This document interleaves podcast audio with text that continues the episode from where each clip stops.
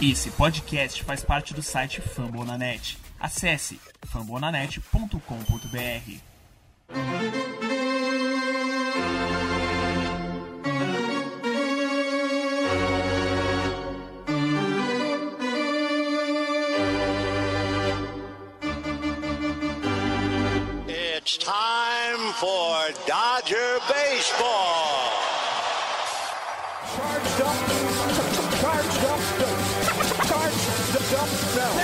go, Dodgers! Let's go! Another home run party. They, they just keep coming at you.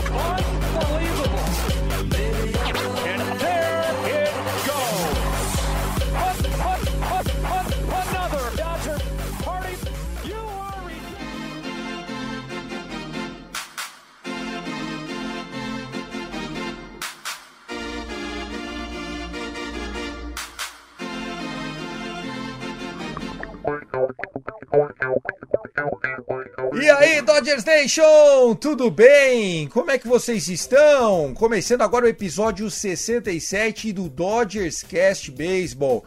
Quinta-feira, 9 do 9, acabamos de ser derrotado. Em poucos minutos agora terminou o jogo.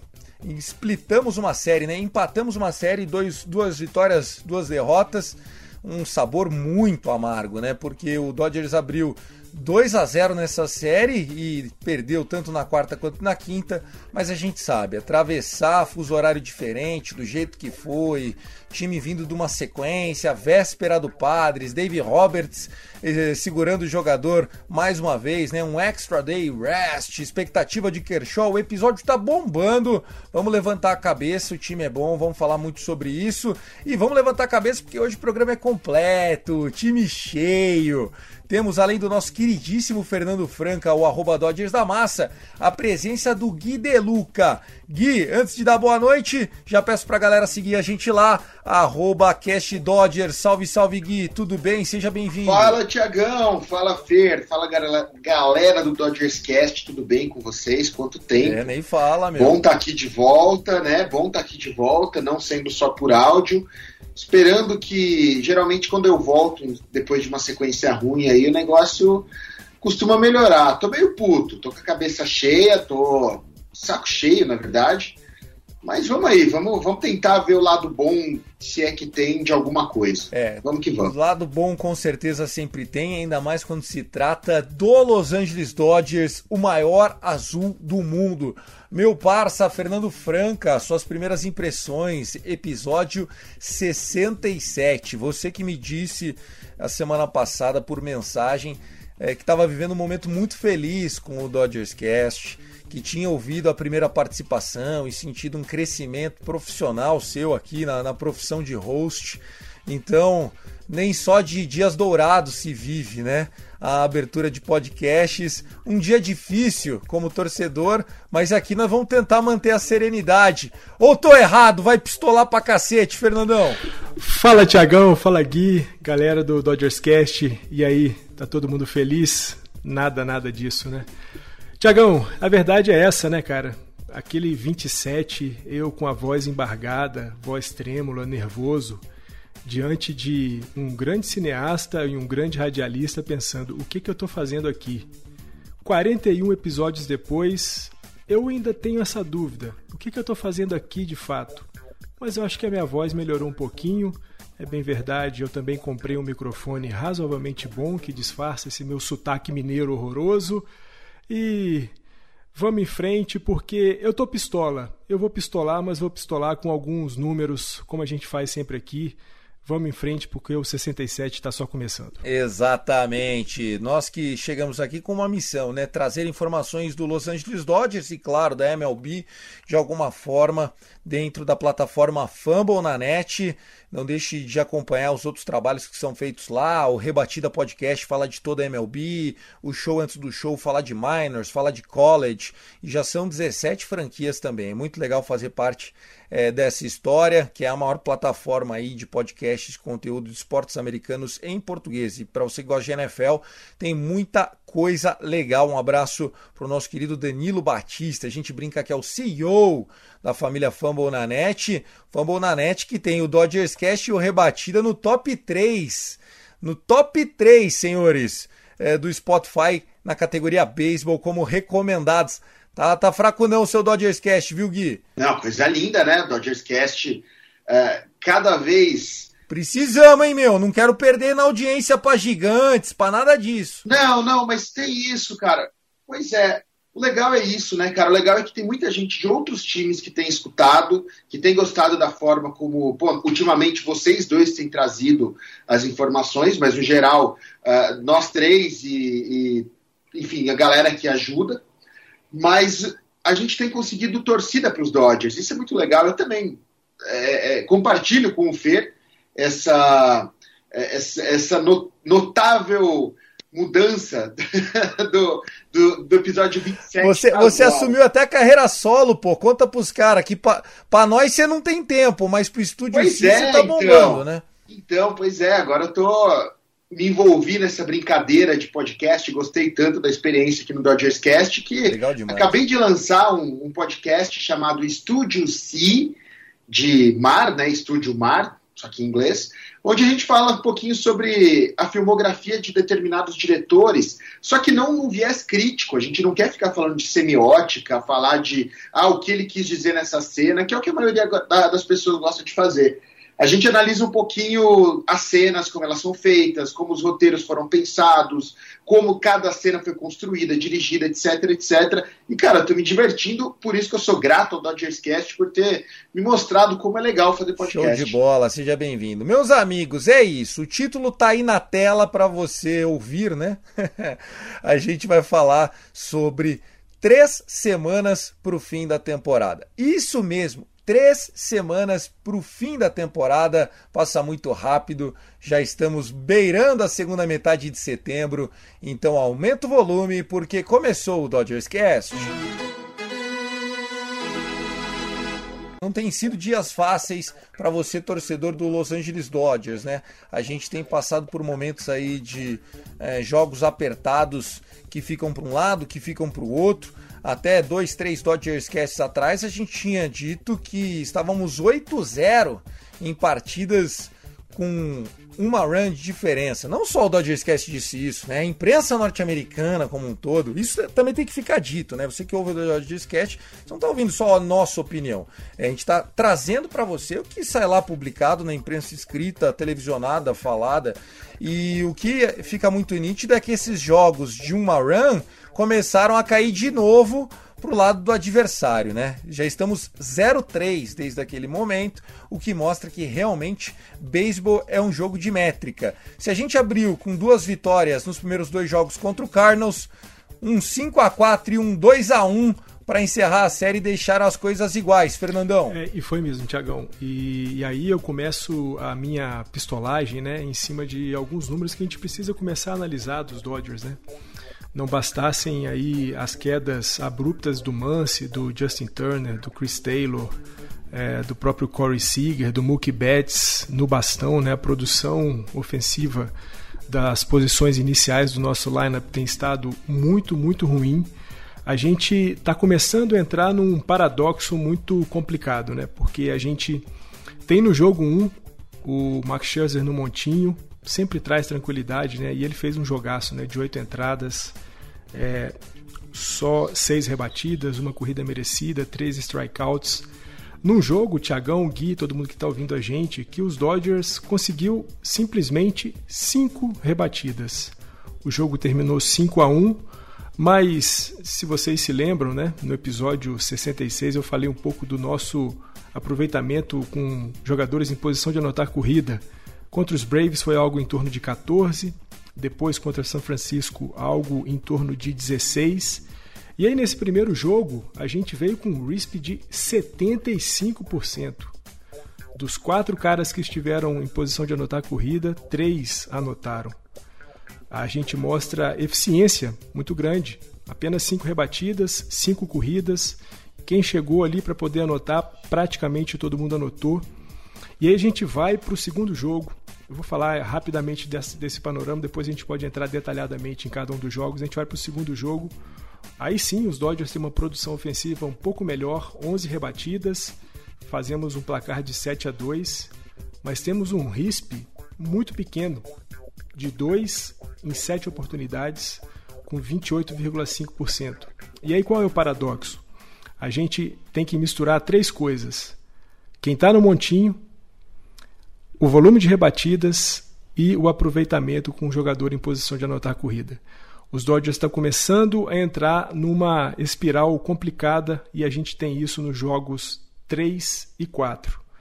Porque no jogo 3 a gente tem sete rebatidas, se não é uma produção daquelas, é uma boa produção, mas o nosso montinho já não era tão forte e aí o nosso RISP cai, bem verdade, para um número importante, 66,6%, mas aí o Montinho não consegue segurar lá com o Mitch White já na primeira entrada, tomando quatro rebatidas. E aí a gente vai agora para o último jogo, onde a gente tem ridículas quatro rebatidas, anotamos uma corrida, um jogador anotou corrida dos três que se posicionaram para isso, e o nosso RISP vai de 33,3%.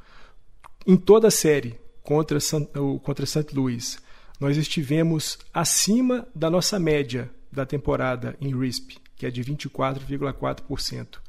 Mas a gente não se sustentou, ora porque o Montinho não conseguiu segurar a produção ofensiva, ora a, a produção ofensiva não conseguiu dar o apoio necessário para o Montinho ter a tranquilidade. Dodgers começa a esfriar no momento muito perigoso da temporada, no momento que a gente deveria mais esquentar. Nós estamos começando a esfriar e isso é ruim, porque hoje, pelo menos no jogo de hoje, jogo 4, no dia 9 de setembro, a gente teve nas posições 5, 6, 7, 8 e 9 do nosso lineup absolutamente nada de produção ofensiva. Absolutamente nada de produção ofensiva. Por que será, né? Por que será Makini Souza? Ai, Barnes hoje, só fui elogiar esse Barnes também, puta coitado. Mas é difícil, hein? O, o, o, o Gui, o que, que você tem a dizer desse momento? Porque o desacelerar do Fernandão, você olha no Last Ten e realmente tem seis vitórias e quatro derrotas. É o mesmo Last Ten, tanto de Giants quanto de Padres. Se a gente fosse de qualquer outra divisão do beisebol, a gente só não seria líder da American League é, Leste agora, porque com a derrota de hoje, com a derrota de hoje a gente fica com uma derrota a mais, a gente ficaria com meio atrás do Rays. Mas assim, eu nem acho que o Dodgers não está fazendo bonito. Eu só acho que o Giants está fazendo algo sem precedentes. Né? Primeiro time de 20, de 30, de 40, de 50, de 60, de 70, de 80 e de 90 vitórias, cara. Não, sem dúvida. O que os Giants estão fazendo é histórico. E eles têm uma coisa que a gente não mostrou o ano todo, que é a tal da palavra resiliência. Né? O que eles fizeram no, no último jogo da série contra os Rockies, de virar na, na última entrada, é um negócio que é constante para a gente que acompanha os jogos dos Giants secando, né? A gente tem visto muito isso.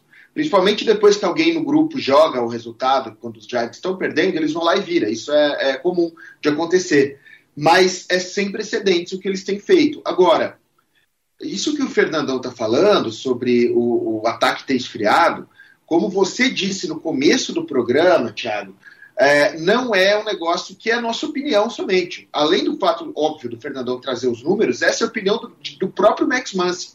O próprio Max Muncy falou que o ataque está fazendo merda. Ele usou essa palavra que é, o ataque não está fazendo nada. Começando por ele, né? Ele, Exatamente. Ele que estava na história do MVP, ele que já pois tem é. 30 home runs na temporada, né? ele, ele tem o slug dele, tem o on base percent dele, mas a queda dele foi absurda. E a queda dele né? é justamente As off-speed nele estão estão matando todas, ele está caindo de joelhinho. Exatamente, porque ele está buscando home run em tudo. Ele, Corey Seager, Chris Taylor, está buscando bola pro alto sempre. E essa é a diferença pro jogo que os Giants têm feito. Os velhinhos lá, os tiozinhos, eles estão querendo colocar a bola em campo. O que os Giants fizeram com o nosso com o Walker Buehler, cara, pega as rebatidas do, dos Giants contra o Biller. Os caras colocavam a bola. É, a bola era colocada em campo, sabe? Escolhiam, é, defendiam, é, definiam certinho o ponto que eles iam colocar. Nosso time não, é só bola pro alto. Faz tempo que eu tô reclamando disso aqui, o Fernando tá reclamando disso aqui. Então, cara, o ataque não tá ajudando. Porque o ataque tá caindo, cai nos, nos arremessos, tá esfriando. E eu também acho que a, a forma como o elenco está sendo é, é, conduzido não tá bom. Eu acho que, que nem vocês, o, Fernandão falou, cinco jogadores hoje, cara, sem condições, né? Nosso querido Souza, McKinney, o próprio Bellinger. E, pô, a gente tem nas minors o Lux, que precisa vir, ele precisa aparecer, e ele caberia nesse time, nem que fosse para jogar, fazer uma troca. Põe o próprio Lux na, no outfield, ele sabe jogar. Uh, tem também o Biri, que se é para colocar a bola em jogo, ele consegue, ele é meio cabeçudo, burro e vai bola que não precisa. Mas, cara, McKinney e Bellinger não têm feito 10% nos últimos, nos últimos 22 at-bats, alguma coisa assim. Não, o Bellinger, a stat do Fernandão é bizarra. Qual que é a stat agora? Põe mais 4 at-bats e 2K. Como é que tá? Tá 0 de 23, 6K, é isso? Tiagão, vou trazer aqui os números mais do que atualizados, né? Pós o quarto jogo contra St. Louis Cardinals. Últimos 21 jogos, 5 de 65, aproveitamento de 7,7% últimos oito jogos, 0 de 23, um percentual de ocupação de base de 1 de 24, o que dá 4,2%. Isso é o OBP do nosso querido Cody Bellinger, que não dá absolutamente para entender por que, que ele está jogando ainda. Porque o, o Gui acabou de dizer, canhoto por canhoto, McKinney é canhoto, Bellinger é canhoto. Biri é canhoto, Lux é canhoto. Por que, que não traz esses caras para jogarem? Se for para rebater a 0%, eles vão fazer simplesmente a mesma coisa que o McKinney e o Belly já estão fazendo. Então, beleza, pelo menos experimentamos. Exato, mas daí dá para esperar alguma coisa, né? De repente, pô, não tá, é, eu concordo com você, porque aí se os caras já estão esperando zero, do Billy dá para esperar um lampejo aí que o cara acerta uma bolinha. O Gavin Lux tem jogo que ele não faz nada, tem jogo que ele rebate as quatro. Ele fez isso anteontem na, nas minors. Ele fez, ele foi 4 de 4. Ele passou três jogos sendo não zero. Faz sentido nenhum, Não cara. faz. Ó, o Billy McKinney ter emprego e o Gavin Lux não ter playtime de petite não, não faz sentido a não ser que seja o fato de você querer manter o cara sob contrato, porque se ele não tá na, na Major, o arbitration dele é menor, vocês entenderam, né? Então, assim, é, de novo, é, vou, vou, refazer a, a, a minha colocação. Eu acho que não é questão do Dodgers estar regredindo. É, nós estamos numa má fase, num mau momento e, infelizmente, o nosso adversário tem virado jogos no, no topo da nona, tem ganho é, os jogos contra nós, né? 10 a 9 no, no total da série é, do ano contra o Dodgers. Então, podemos dizer que hoje a, a realidade do Dodgers é se preparar para esse jogo único?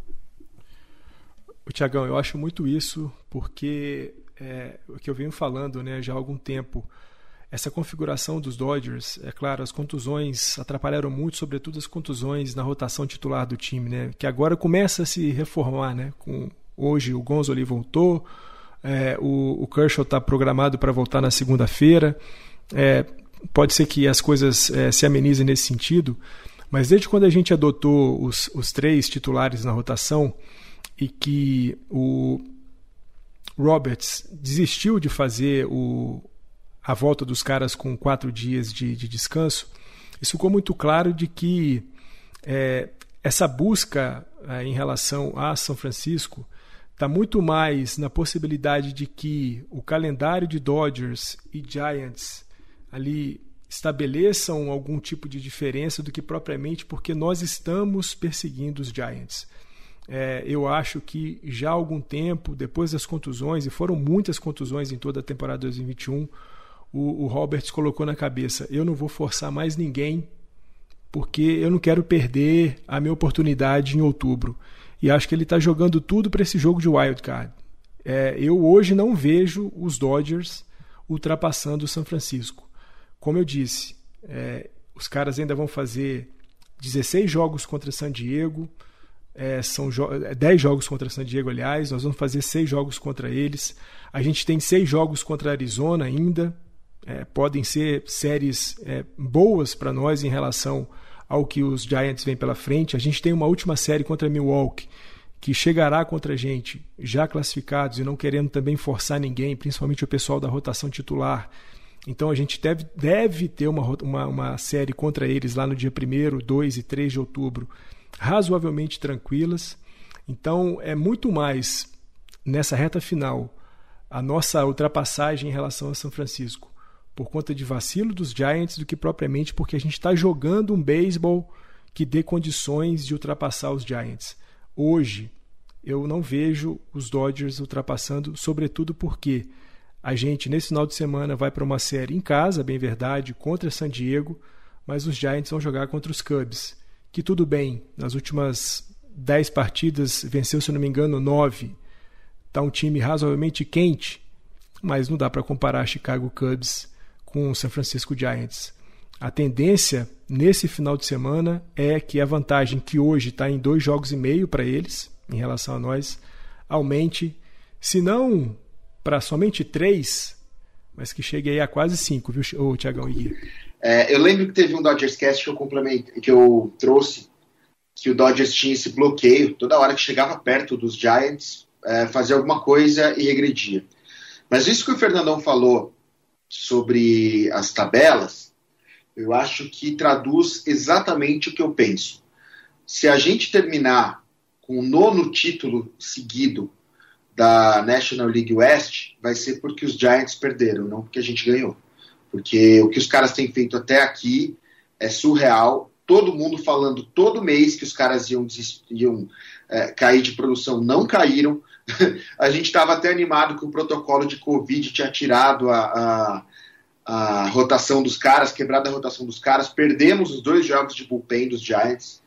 Então vai ser mais por falha deles, por algum tipo, se algum momento eles quiserem parar de forçar os próprios jogadores, do que propriamente a gente chegar lá. Porque eu, eu, eu tenho sentido muito pouca vontade de brigar dos Dodgers. Muito pouca, de verdade. Eu acho que falta aquele, aquele senso de, cara, chegou na oitava, chegou na nona, vamos conseguir aquela base, vamos conseguir aquela. Uh, roubar a base, vamos, vamos para o ataque. Não, eu acho que está muito blazer, sempre passando aquela impressão que a qualquer momento tudo vai ser resolvido. Faltam 21 jogos para o fim da temporada regular. Vai deixar para resolver quando? Exatamente, Gui. Eu estou bem alinhado com você. É, acho que o Dodgers já mostrou que é um time capaz de grandes sequências. Né? Lembrando, faltam três semanas para o final. E o nosso mantra nesse podcast tem sido. Um jogo por semana. Um jogo por semana. Exato, exato. Acabamos de presenciar, poucos minutos antes de começarmos a gravar esse episódio, o último tropeço possível para o Dodgers. Ah, não, mas vai meter 21 jogos na sequência? Claro que não. Não vai perder jogos. Mas se fizer a lição de casa, não está garantido que vai levar a divisão. Não depende mais de nós.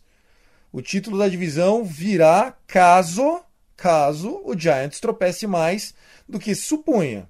E se isso acontecer, a temporada deles acaba. Porque esses caras agora também estão com o mico leão no ombro.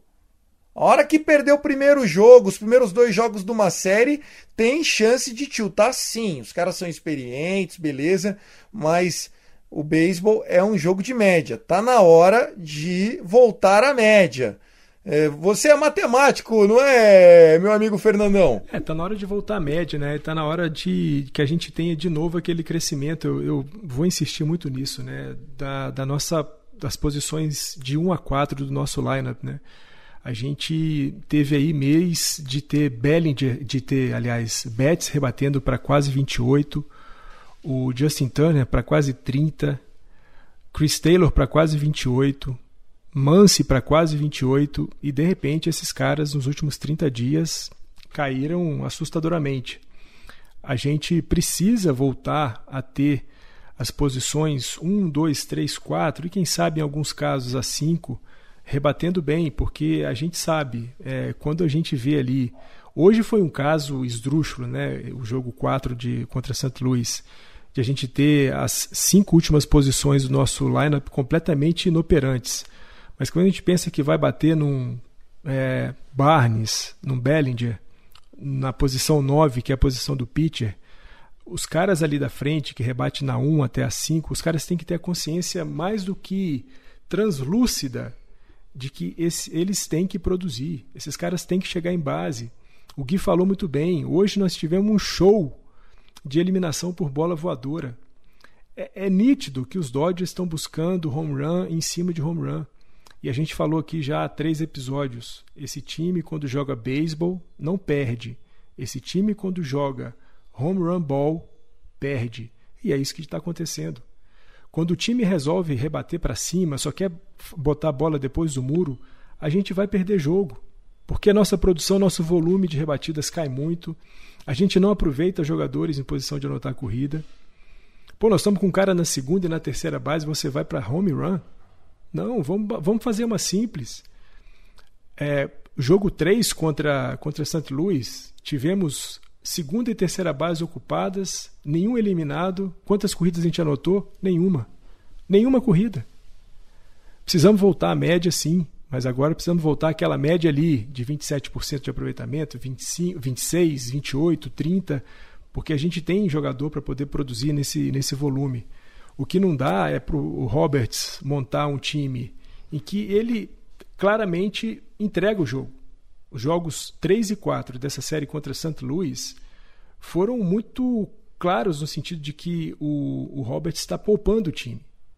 Ele já sabe que a vantagem é, para as vagas de wild card dos Dodgers é muito grande. Os Dodgers não vão perder a primeira vaga de wild card, então isso já está posto. A gente tem uma briga aí de St. Louis, de Reds, de Padres é, em torno dessa, dessa segunda vaga de, de wild card.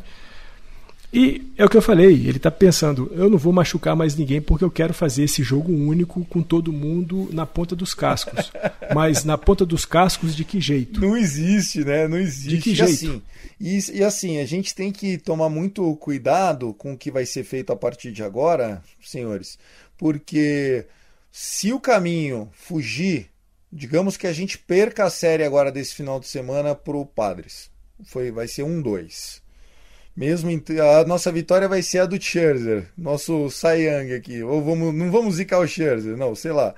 Aí, sobrou mais ninguém aqui. Não. Ó, nós temos na última semana aqueles três jogos contra o Milwaukee Brewers. São jogos onde, na teoria, o Brewers não vai jogar para forçar ninguém. Também vai fazer um revezamento, provavelmente vai guardar Burns, Woodruff. É... Por quê? Porque querem esses caras com o braço fresco, porque eles vão com o Two Head Monster se o Peralta começar a dar aquelas vaciladas. Vai meter Lauer, Peralta, vai botar Hardy de abridor eles sabem que eles têm um shot. O Milwaukee Brewers é um grande time. Então, o, o, o, Dodgers tem a chance ainda de fazer um sparring contra um bom time nos últimos três jogos da temporada para entrar nesse wildcard quente, entendeu? Tem chance. Eu entendo o que o Fernandão tá falando. Eu acho pouco provável o Roberts ter desistido da, da temporada. Eu não quero passar essa impressão aqui. Eu acho que ninguém desistiu. Os caras acreditam. É que splitar a série contra o Cardinals depois de estar com duas vitórias na série é um caminho que leva a um downgrade aí no ânimo. E amanhã começa uma série contra o Padres. O Padres a gente sabe, é, tá animado porque o Reds começou a perder de todo mundo. Não sei se foi varrido, mas perdeu série para o Chicago Cubs. É, eles estão ali é, disputando com o Philadelphia, o Philadelphia ou o Braves, né? Porque o Philadelphia ainda não desistiu da East. A briga tá grande. Quem vier desse wildcard vai chegar pegando fogo. Ah, com certeza. A gente vai. Eu vou te falar que a gente precisa torcer para essa série dos padres ter a, a ação do nosso amigo Trent Grisham, mais uma vez, para a gente entrar nos ânimos outra vez. Ele precisa gritar com, com o dogout, sabe? Ele precisa fazer alguma coisa Talvez venha num bom momento essa série contra os padres, porque talvez dê um ânimo. já que eu concordo com você com esse downgrade que, o, que o, a série splitada contra os Cardinals trouxe. É, mas eu acho que a, uma série contra os Padres pode trazer esse ânimo de volta. Tem que ir tranquilo, é, dá para descansar, o jogo já acabou, os caras já estão indo viajar, então vão para Califórnia. Tudo que eles perderam. Porra, eu, eu, jurava que a gente ia perder o primeiro jogo contra os Cardinals por causa de horário. O próprio Scherzer falou, né? A galera entrou zumbi walking na, na no campo. Mas é, é, a gente tem a chance de ir bem contra os padres, de se animar e aí pegar uma, uma trilha mais positiva, pelo menos mais animada, para animar o Dodgers Cast, para animar o grupo dos Dodgers, para animar o time dos Dodgers, a torcida de Los Angeles, porque tá todo mundo meio. É, que, que, a, a galera tem visto essa falta de brilho, sabe? A galera tem visto, tem, tem notado muito essa falta de, porra, vamos brigar, vamos, vamos colocar a bola em jogo, vamos parar de ter três, quatro hits no jogo contra os Cardinals, cara, que os caras tiraram o, o, titular deles na quarta entrada. Ah, e, e, e, sem contar, né, Gui e Tiagão, que a gente, nessa série contra os Cardinals, com exceção do Adam Wainwright, o resto dos arremessadores eram os caras bem mais ou menos bem mais ou menos. O arremessador do último jogo, o Jake Woodford, é um arremessador bem mais ou menos. E no jogo, com exceção do, do TJ McFarland, que é um cara que está sustentando aí uma sequência de oito jogos sem ceder corridas, está com ERA ali de 1.53, a gente enfrentou cada baba que, eu vou te dizer, Reis, Gallegos... O próprio Wainwright, a gente chegou a pegar só que a forma como acabou aquela primeira entrada lá foi pífio. Se os caras fazem um, um trabalho um pouquinho mais longevo naquela primeira entrada, desbalanceava o cara para o resto do jogo. Então, assim, dá para pegar. Esse que eu fico puto.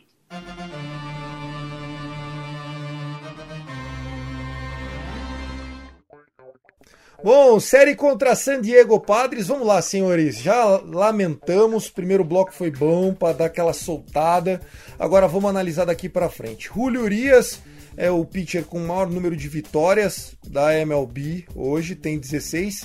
Temos Walker Buehler no sábado vindo do seu pior jogo do ano. É, inclusive o Iarei dele, que era o melhor disparado da National League, ele foi ultrapassado pelo Max Scherzer, que vem do seu melhor jogo do ano com a nossa camisa, né? Oito shootout innings com 13 strikeouts, né? É aquelas é, atuações que a gente pensa no Scherzer como aquelas que eles chamam de atuação de assinatura, né? A signature, é, atuações partidas clássicas, 13K, gente. Jumbo Jack! Ô Gui, você falou que o Jumbo Jack é uma bosta, cara. Sonhava em comer isso aí por um dólar com 10k, meu. É uma bosta. é uma bosta. A lanchonete é suja, cara. Pede. Não, é ruim demais. Tipo, o Habibs parece limpo perto dos caras. Pior que parece, cara. Parece, de verdade. O, Jack in the Box é horroroso. Oh, eu torcia por 10k pelo bem da América, Fernandão. É, não à toa os caras fizeram essa promoção, né, Tiagão? Já meteram ali 10 strikeouts. Imagina, na rotação que tem Scherzer, tem Biller, tinha Bauer, tem Clayton Kershaw. É pra desovar é, Jumbo Jack. É pra desovar aqueles hambúrguer que ficam ali parados, já esfriando, dá uma requentada no bicho e bota pra frente, que é isso daí que os caras fazem. Se soltar na Mas... chuva lá, tio filho da puta. ai, ai, ai. Só o Jumbo Jack pra fazer a gente rir mesmo. Bom, vamos lá. O, o, jogo contra o Padres, ele é mais mental do que técnico hoje, porque o Padres é um time muito talentoso, não tem como negar. Mas é um time que a gente conhece todo mundo ali. Né? Hoje eu tenho a certeza de quem eu vou enfrentar. Que bola que o Cronenworth gosta, que bola que o Machado não gosta, que bola que o Tatis se irrita. E isso ficou muito claro é, nos últimos jogos que a gente fez contra o Padres. A gente tem o número dos caras, acho que a mudança do Dave Roberts de trazer a, a, Extra Day Rest de novo né, para a nossa rotação tem uma explicação. A gente não entende ainda, mas o Dave Roberts, se tem uma coisa que ele é bom, é em análise de schedule. É, abrimos mão desse jogo que a gente perdeu por 2 a 1 um, pecado, né? Mas, enfim, é, nós temos o Musgrove Escalado para sexta-feira é um destro e a arei tá baixinho, o IP dele tá baixinho. Se for ver nos números de e de whip, tá melhor que o nosso Julio Urias. O que, que você espera de sexta? Primeiro o Fernandão, depois o Gui, e aí a gente vai analisar a série rapidinho. Legal, o que eu espero de sexta é que o time tenha na cabeça o que você acabou de falar agora. Né? A gente já conhece muito bem o time do, dos padres. É, vamos ir para é, 14 jogos contra eles nessa temporada 2021, fora o que a gente já jogou em 2020, né? Foram 10 partidas contra eles. Você é, disse bem, né? O Musgrove está com um ERA baixo, para baixo de 3, um whip para baixo de 1. É, e a gente sabe qual é o jogo do, do, do Musgrove. É slider e bola rápida na parte alta da zona. É isso. Eles vão fazer isso contra Mance, vão fazer isso contra Bellinger. E a gente precisa estar preparado. Eu acho que está muito claro, você deu a nota quando você disse que hoje a gente conhece os arremessos do Musgrove, a gente conhece o que o Tatis, o Machado, o Cronenworth, o Rosmer, o Myers, o Grisham, o Kim, o que esses caras rebatem. Então está na hora da gente começar a fazer com esses caras o que eles fizeram com a gente durante boa parte da temporada, porque vale lembrar, na série última que a gente jogou contra eles, lá em San Diego, nós fizemos uma varrida. Ali o time parecia começar a querer a voltar a ser os Dodgers que a gente conheceu no início da temporada 2021, o time que foi campeão em 2020, o time que já vem brigando aí por World Series desde 2017. Então é preciso que o time realmente faça o que você disse. Se a gente conhece San Diego, vamos colocar esse conhecimento em prática. Está na hora de parar de ficar dando swing em slider fora da zona, porque o Musgrove vai fazer isso. O Blake Snell, domingo, contra o Scherzer, vai fazer isso. E aí no meio do caminho a gente tem um jogo 2 contra o Chris Paddock, que talvez aí seja o pior desses três, e é o pior desses três em números e tudo mais. É o jogo que a gente vai ter que jogar para ganhar de qualquer maneira, até porque a gente vai ter o Biller arremessando no sábado, e o Biller precisa fazer o bounce back, né? Precisa dar um rebound aí daquela última a saída dele que foi horrorosa, só de três entradas e com seis corridas uh, merecidas no lombo. Então, é, se de um lado é, a gente conhece San Diego, do outro lado também eles conhecem a gente. Então é preciso que a gente comece a encontrar o dinamismo do nosso jogo e principalmente saiba o que vem de arremesso. É muito mais do que arremessar para San Diego, nós temos que receber os arremessos dos caras bem. Dá para produzir contra Musgrove, dá para produzir muito bem contra Padak e dá para produzir bem contra Snell, um Snell desmoralizado no seu primeiro ano de Liga Nacional. Eu acho que o time tem condições de mais uma vez fazer uma boa série contra San Diego é, e pensando sobretudo em chegar na segunda-feira, lembrando né, que a gente tem seis jogos daqui para frente dentro do Dodger Stadium, uma série cascuda agora contra San Diego e depois uma série que tem que ser varrida. E aqui eu não quero saber de zica, de nada disso. Não tem como jogar contra a Arizona hoje. Já era, não, perdemos, não como, perdemos. É, Tiagão, jogar contra a Arizona hoje e não jogar para 3 a 0 Não tem, não tem, não tem. Não tem como, mas vai, agora que a gente não vai conseguir mesmo. Brincadeira, gente. Quem não conhece a nossa ziquinha do grupo do WhatsApp, isso é uma piada interna. Realmente tem toda a razão. Agora, é, para emendar com você, Gui, quando ele fala, o Fer fala do Padak é, eu, e do Snell. Primeiro, o Snell é um canhoto, então o Musgrove está melhor que o Urias nos números. Um canhoto que vem de bons jogos, os últimos dois jogos do, do, do Blake Snell. Ele tem 16 pitch, é, inning pitch se bobear e um hit. Um era no-hitter, que ele saiu com 120 arremessos, e o outro ele também foi tomar o, o, o hit dele do no-hit, já estava com 6, 7 innings. Blake Snell tá vindo da melhor fase dos últimos anos dele recente. Ele tem é, um número espetacular contra o Dodgers. O ERA dele é abaixo de 2. O jogo de domingo tá muito perigoso, o jogo do Max Scherzer. E o, e o Paddock, ele tem um estilo de jogo que parece muito com o do Wainwright. Quando ele tá num dia bom, assim, quando o Paddock tá num dia bom, que não é muito comum, mas enfim, ele já teve seus momentos de talento. É, eu acho que essa série vai dizer muito se na segunda-feira a gente vai estar tá vivo para correr contra o Diamondbacks, viu? Cara, o Blake Snell foi contratado pelos padres para jogar contra os Dodgers. A função dele, ele foi contratado e falaram: ó, você vai vir para cá depois do que você fez na World Series, porque você é, é a, é, é a criptonita dos Dodgers. Assim. E ele tem mostrado isso. Ele sempre coloca a gente, dá sofrimento, dá canseira. E domingo não vai ser diferente. Né? O jogo de domingo é sem dúvida muito perigoso. E embora eu ache que a gente vai na sexta-feira também dar uma camelada. No jogo, nesse primeiro jogo da série contra o Musgrove, eu acho que vai ser mais difícil ainda, porque é o que você falou. O jogo contra os padres é um jogo mental. É, é literalmente um jogo de xadrez, que por sorte o Tingler sempre faz alguma besteira e a gente ganha aí. Então, na, na mexida das peças, aí a gente acaba ganhando até fora de campo, porque o Tingler faz alguma, alguma cagada. Mas é, é, um jogo muito difícil, é um jogo que vai dar o tom da, dos próximos 18 jogos, né, depois das três do, contra os padres, como serão os próximos 18 jogos, se a gente ainda vai sonhar com, com o título da divisão ou se a gente vai se contentar com o World Series. Eu acho que esses três jogos são jogos meio que definitivos. Vai ser difícil, vai ser mental, não pode cair na provocação dos caras. É, eu até brinquei que o, o Grisham provoca, mas não pode cair na provocação dos caras tipo Machado, Cronenworth, é, não pode de forma alguma cair na pilha dos caras, não pode cair na pilha dos arremessadores, ficar nervoso, tem que estudar, tem que pegar, pegar nosso hitting coach, pegar aquela pranchetinha dele lá e falar, ó, Mance, vai vir essa bola e essa bola. É um ou outro.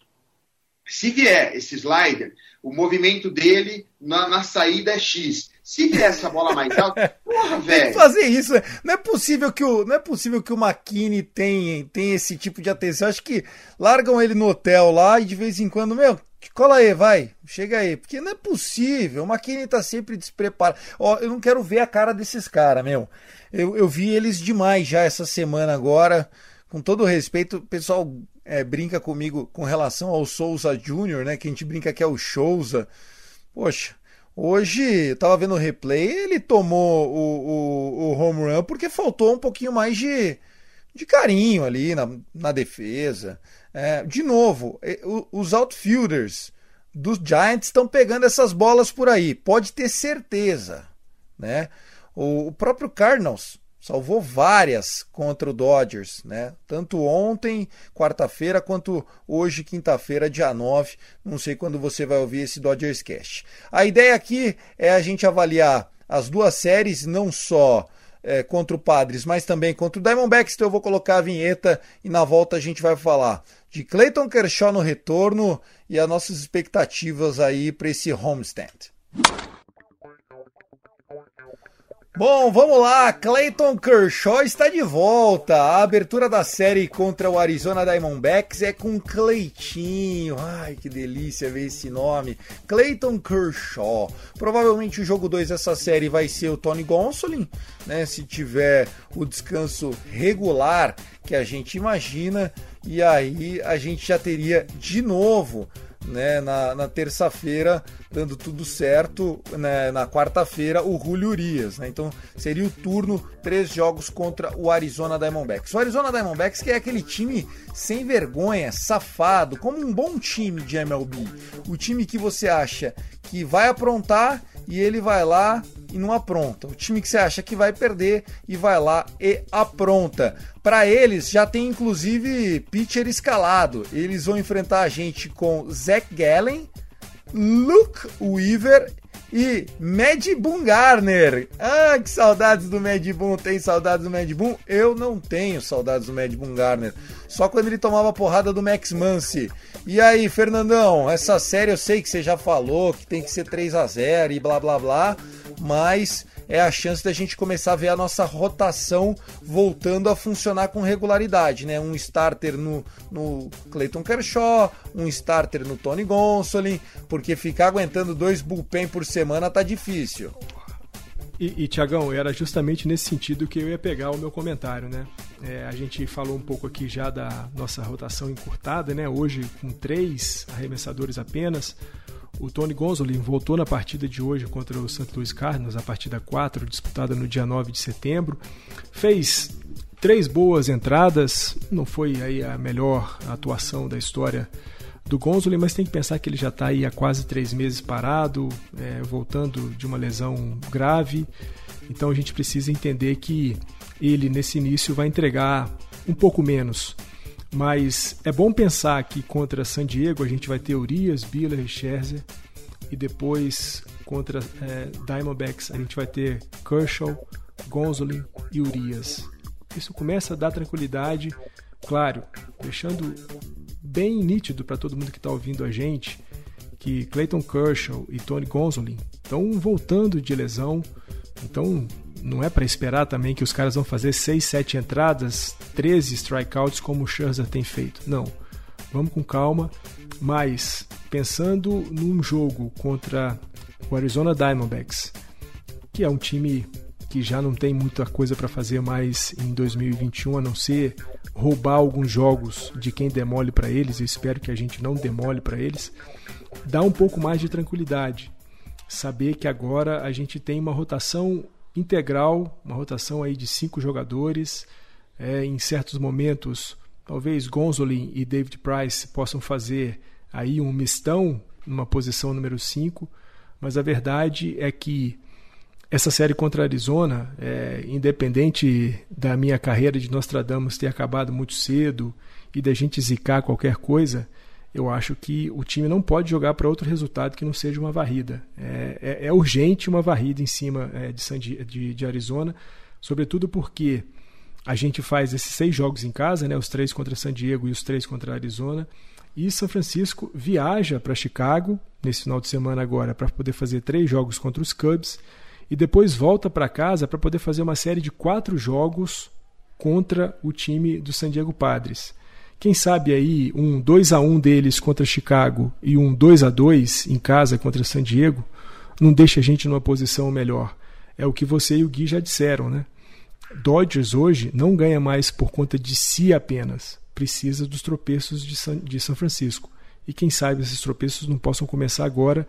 Eu tenho um, uma boa esperança para essa série de seis jogos, mas tenho sobretudo a noção clara de que os Dodgers na série contra D-backs tem que jogar para ganhar e tem que jogar para fazer 3 a 0. Tem que jogar para ganhar, fazer esse 3 a 0, mas precisa do ataque, né? Ah, se a gente levar em conta o nosso ERA dos últimos jogos, que tirando o, o jogo do Biller contra os Giants, não é um ERA ruim, a gente precisa do ataque. É, o nosso problema não tem sido os arremessadores, mesmo em jogo de bullpen. Hoje todo mundo achou que seria uma avalanche, mesmo com, o, com o Gonzo ali voltando e tal, mas o problema foi o ataque. O último jogo de bullpen, todo mundo achou, o, o, o jogo 3 contra os Cardinals, todo mundo achou que seria uma avalanche, a gente chegou a, a, a, a chegou a beliscar e sonhar com, com um placar mais favorável. Só que o que falta é o ataque. Então, assim, a gente consegue, uh, esses três arremessadores, uh, que o Tiagão falou, a gente consegue pegar os caras como a gente já pegou os caras outra vez, principalmente o Mad Boom, que o, o Max Muncy adora. Pode até ser uma, uma um sparring para o Muncy voltar a achar o swing dele outra vez. Mas a gente vai precisar desse ataque, não tem condições. Não tem condições de levar assim e depender dos caras. Óbvio, a volta do Kershaw tem que ser mais do que comemorada, é, vai ser até emocionante rever Kershaw no montinho de novo, principalmente porque o cara está em final de, de, contrato e tudo mais, a gente quer muito que ele fique, então vai, vai ter que rolar aquele standing ovation do cara, mas a gente precisa do ataque. Legal, só amarrando essa série então, os jogos vão acontecer segunda, terça e quarta-feira, vai ter é, nessa série, numa das noites, né, a, a a Mexican Night, né? A Fernando, Bubblehead do Fernando Valenzuela. É uma noite tradicional do mês de setembro, né? Los Angeles sempre sempre gosta dos dias quentes de setembro para fazer Bubblehead Night. Pega, pega uns times mais fracos que não tem tanto apelo e faz, acaba garantindo o público, né? É, é, uma, é uma tradição do Dodgers isso, né, Gui? É uma tradição,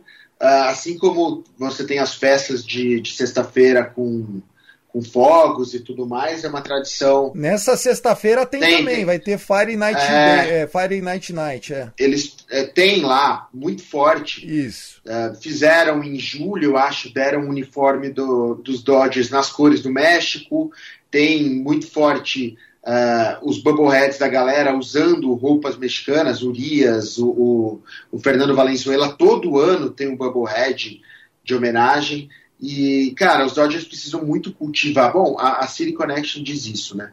Dodgers precisa cultivar muito essa, essa ligação com o México e essa Bubblehead, que eu queria estar lá, porque eu adoro Bubblehead, queria muito ganhar esse Bubblehead do Valenzuela. É mais uma prova dessa, dessa forma carinhosa como o, a instituição Los Angeles Dodgers trata a comunidade mexicana e a torcida mexicana. Legal, antes de encerrar então, só passando também o recado, os três jogos, tanto do, na segunda, terça e quarta-feira, serão jogos às 11 horas da noite. Acredite se quiser, né? A galera fica com saudades do, do, do Dodger jogar às 11 da noite, vai dormir tarde, fica reclamando, é igual masoquista.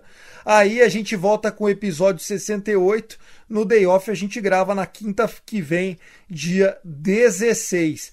Vocês, meninos, só para a gente ir para as rapidinhas, poderiam dizer se pudessem escolher um jogador para voltar à boa forma, né? Antes da gente ir para as rapidinhas. Se pudesse escolher um cara para voltar à boa forma, seria quem? Seria o Corey Bellinger voltar a ser alguém? Seria o Max Muncy voltar a esquentar? Ou seria o City Tree? Só pode escolher um dos três, quem seria e por quê?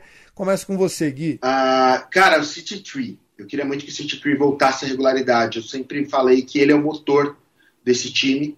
E quando ele funciona, o time funciona. Então eu queria muito que o City Tree voltasse a rebater com constância, voltasse a parar de querer home run. Ele aprendeu esse ano que ele bate muito home run e ele voltasse a ir atrás das duplas e triplas que ele sempre consegue. Então, sem dúvida, eu queria muito que ele, que ele voltasse à forma, esquentasse e continuasse a ser esse motorzinho, essa ligação entre a parte alta e a parte baixa do lineup. Tiagão Gui, eu queria muito que o Max Muncy voltasse a rebater bem, principalmente porque é, eu já falei aqui no 67, no 66, a, o topo da nossa lineup não tem rebatido bem. E o, se o City Tree é o coração desse time na parte baixa, o Max Muncy é o coração na parte alta. A gente precisa ter uma boa sequência aí de Trey Turner, de Max Muncy, de Betts, de Seager, de Justin Turner rebatendo para a gente. Acho que o Max Muncy precisa voltar àquela fase dos 27,7% que ele já teve. Foi por isso que ele entrou na conversa para MVP. Hoje, essa conversa em relação a ele já esfriou, mas eu tenho certeza que se ele voltar a rebater com constância, dificilmente os Dodgers vão perder e dificilmente ele não vai se sagrar pela primeira vez na carreira MVP de temporada regular na Liga Nacional. Eu vou passar aqui pano mais uma vez para aquele nosso maconheiro favorito, né? Se fosse para escolher alguém, se fosse para ser alguém, seria o menino Corey Bellinger, por razões de que quando ele esquenta é sem precedentes, né? A gente nem lembra mais, então a gente fica fantasiando que era melhor do que realmente era, mas é, é o jogador que rebatia para os gaps, né, para os dois lados, campo oposto, batia cruzado, muita tripla, né, conseguia bater em cima da fall post ali, era muito legal ver ele jogando. Eu gostaria de ver isso de novo. Por mais que eu adore o Max Muncy em MVP mode, por mais que o Chris Taylor é, quente seja um cara especial, Corey Bellinger foi Hook of the Year, Silver Slugger, né? O potencial seria maravilhoso. Vamos as rapidinhas agora. Eu vou aproveitar que você falou aí do Corey Bellinger e vou até como uma dica, né, uma indicação para a galera para pegarem o último episódio do, do podcast do David Vassé, que ele entrevista o Mark Maguire exatamente sobre o swing do, do Corey Bellinger. Então é um papo bem legal do Vassé, do André Ifer, meu ídolo, e do Mark Maguire, que eu, trabalhou. Eu, chama Extra Innings, eu não ouvi é ainda. É, é, legal? Tá maravilhoso, tá maravilhoso. E, e, o Mark Maguire pegou o Bellinger no começo da carreira. E ele tem que ajustar o swing do Bellinger para o que ele era. Né, para voltar ao que ele era, parar essa machadada para cima. Então fica a dica aí para a galera escutar, porque é, são dois monstros, dois. Bom, Mark Maguire nem, nem não dispensa comentários de falar que o cara é um ótimo rebatedor, mas são dois ótimos rebatedores rebatedores constantes, porque o IF ele era muito constante, falando sobre o que o Bellinger deveria fazer com o swing dele. Então fica a dica aí. É, escutem o extra inning dessa semana, que saiu quarta-feira. Tiagão, Gui, todo mundo que está ouvindo a gente, o episódio de hoje foi bem para baixo, né? Bastante desanimado, mas vamos fechar esse episódio 67 com uma coisa boa. 65, 9 de setembro de 1965, nosso histórico gigantesco Sandy Koufax arremessava um jogo perfeito. Vitória de 1 a 0 dos Dodgers em cima do Chicago Cubs o Sandy Koufax, o braço esquerdo de Deus, arremessou as nove entradas, anotou 14 strikeouts. É importante lembrar da história do nosso time, lembrar da história dos nossos ídolos, ainda mais num dia e nos dias em que as coisas andam bem para baixo. Faz bem lembrar esse 9 de setembro de 65 e celebrar os 56 anos do jogo perfeito de Sandy Koufax. Ah, Sandy Koufax é, dispensa comentários, o respeito que a torcida dos Dodgers tem por ele. Eu acho muito legal, cara, isso que os Dodgers têm. Na verdade, o beisebol tem de uma forma geral, mas eu, eu, pela proximidade, eu vejo muito e gosto muito da forma como os Dodgers tratam esses ídolos do passado. A forma como lidava com o Tommy Lasorda, a forma como tratou Don, Don Sutton, a forma como trata é, o, o Fernando Valenzuela mesmo, que não o foi O próprio Fernando Valenzuela, é. que, que, deveria ser pelo menos camisa aposentada nos Dodgers, inclusive. E não, e não é por uma bobagem, né? E não é por uma é. bobagem, uma bobagem. É, mas a, a, eles querem mudar alguma coisinha para transformar. Cara, vão vai acabar esperar, vai isso. esperar o cara vai, morrer. Isso que eu ia falar, vai esperar Porra. o cara morrer, vai esperar o cara morrer. Mas é, é, apesar desse, desse ponto fora da curva em relação à Valenzuela, é muito legal a forma como os Dodgers tratam uh, essa gratidão que a instituição Dodgers tem e a torcida dos Dodgers mostra também por ídolos do passado e não tão do passado assim, porque o respeito que a galera tem ainda por caras como o Matt Kemp, o próprio André Iffert é muito grande. Óbvio, não se compara com o Sandy Koufax, mas é muito legal essa, essa é, sempre resgatar a história do time. Bom, vou aproveitar aqui para fazer um novo jabá para o podcast do nosso irmão Gui De Luca e vou dar uma dica de um, de um documentário para você que gosta da sétima arte. É um documentário da ESPN que está no Star Plus. Se você assinou o Star Plus, é, lá tem um 30 for 30 da ESPN muito legal que fala de uma derrota do Giants. Então isso é muito bom, né? Ver o Giants perder é sempre muito legal. Então, chama-se O Dia que a Série Parou. Conta a história do jogo 3 da World Series que o Oakland A's atropelou o São Francisco Giants em 89.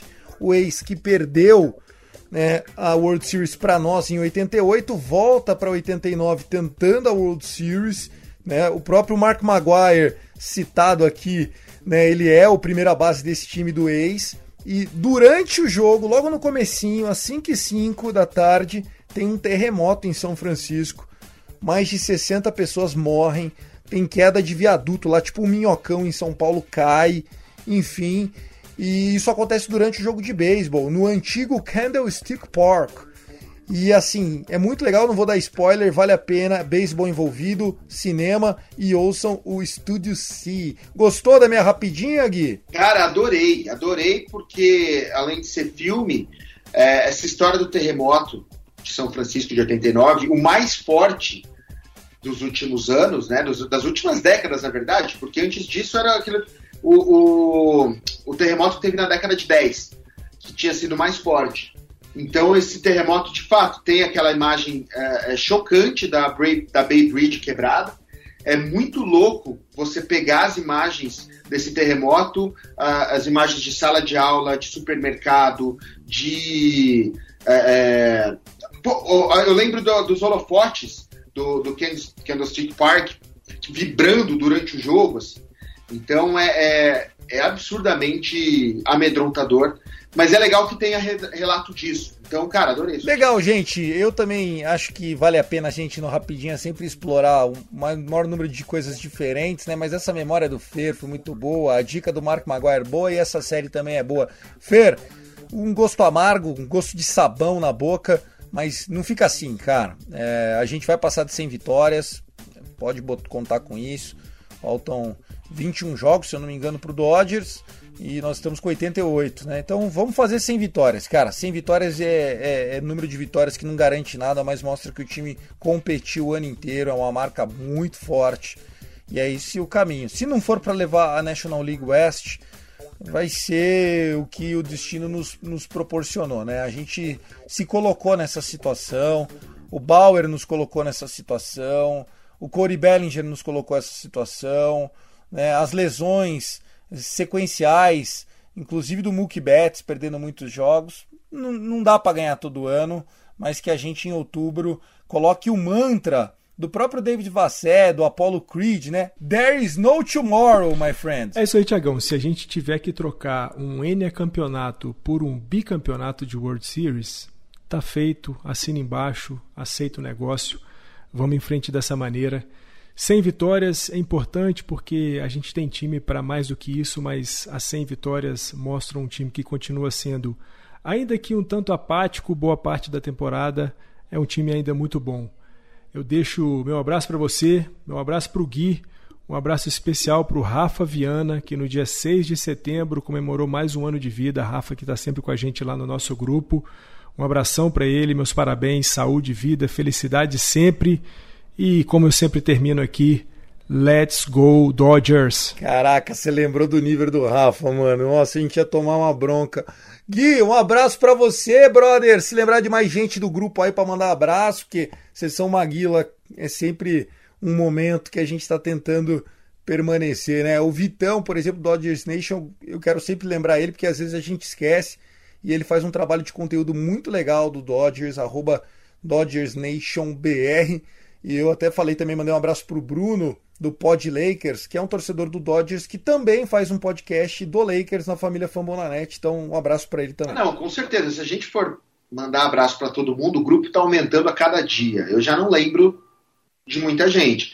Mandar um abraço pro, pro nosso amigo Curirim, que é que adorou o meu podcast, o Estúdio Sim, então a gente está sempre falando sobre cinema. Mandar abraço pro meu parceiro de Zica, Gabriel Barros, sempre a, a, sempre potente nas ilhas. Ele falou que não vai mais ouvir o Dodgers é. Cast, então tá, ah, tá então, perdendo então, abraço. Então retiro abraço pro nosso amigo. O Ulisses elogiou, o, o Ulisses o, elogiou o seu podcast. Elogiou e o Ulisses me cobrava voltar para cá. Ele estava me cobrando pessoalmente a volta. Então, um abraço pro Ulisses. Um legal. abraço pro André também, sempre engrandecendo as discussões lá no, no estúdio. As discussões, Bem legal. Valeu, André. E, cara, só queria assinar embaixo do que o Fernandão falou. É claro que eu fico muito tenso de saber que a gente vai ter um, um jogo de vida ou morte no wild card.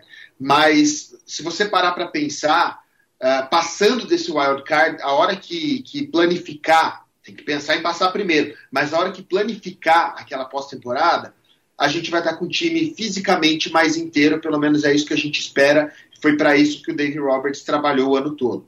Então, claro, tensão absurda, mas passando desse wild card, dá para ficar um pouquinho mais tranquilo. Então eu aceito o negócio e a proposta do Fernandão. Obrigado, Tiagão. Obrigado, Fer. Obrigado a toda a galera que escutou a gente até aqui. Um abraço para todo mundo.